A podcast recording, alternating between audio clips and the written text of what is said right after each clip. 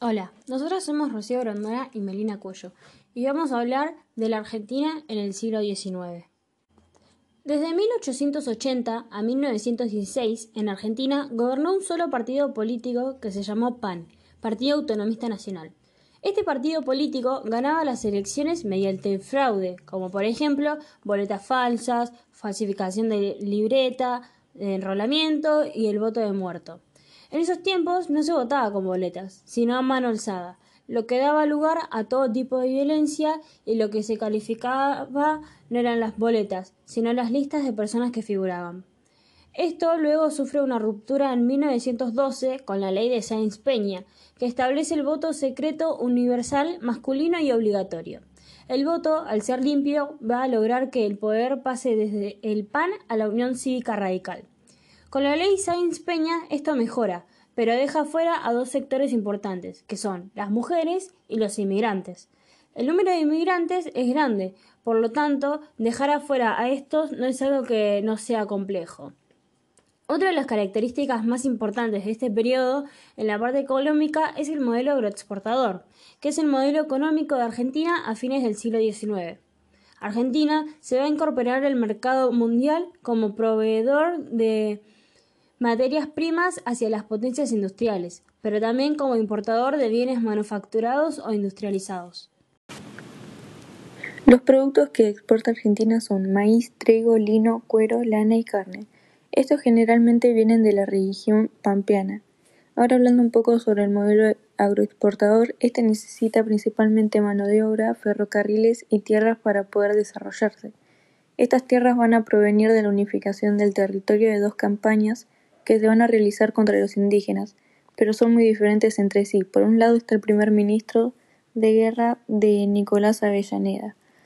Eh, luego hablando sobre el plan de Adolfo Alsina, eh, su plan no era atacar a los indígenas, sino defender lo que el Estado argentino tenía hasta ese momento.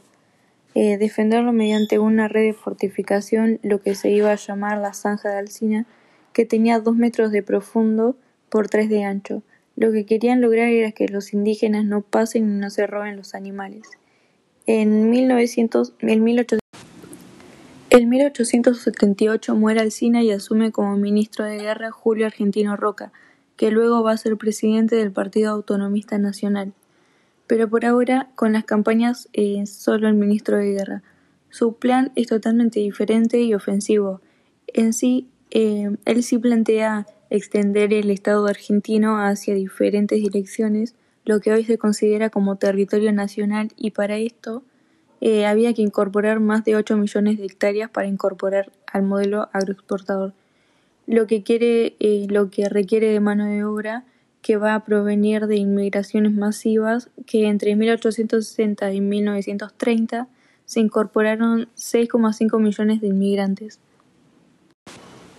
Ahora lo que vamos a hacer es comparar un poco el socialismo y el anarquismo.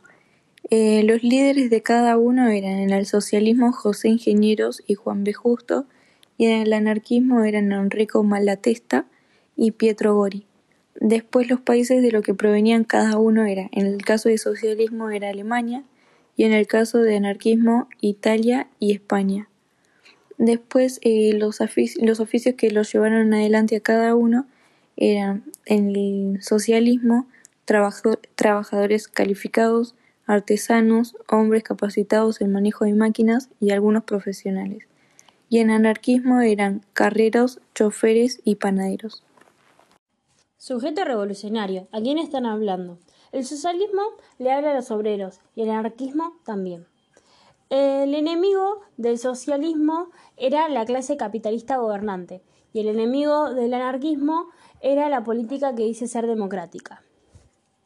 Lo que el socialismo opinaba acerca de la participación en el sistema político era que no estaba cerrado la lucha parlamentaria. Y lo que el anarquismo eh, opinaba eh, era que no confiaba en la participación parlamentaria. Los objetivos del socialismo era llegar al poder y favorecer al obrero, y los objetivos del anarquismo era un mundo sin patrones ni Estado.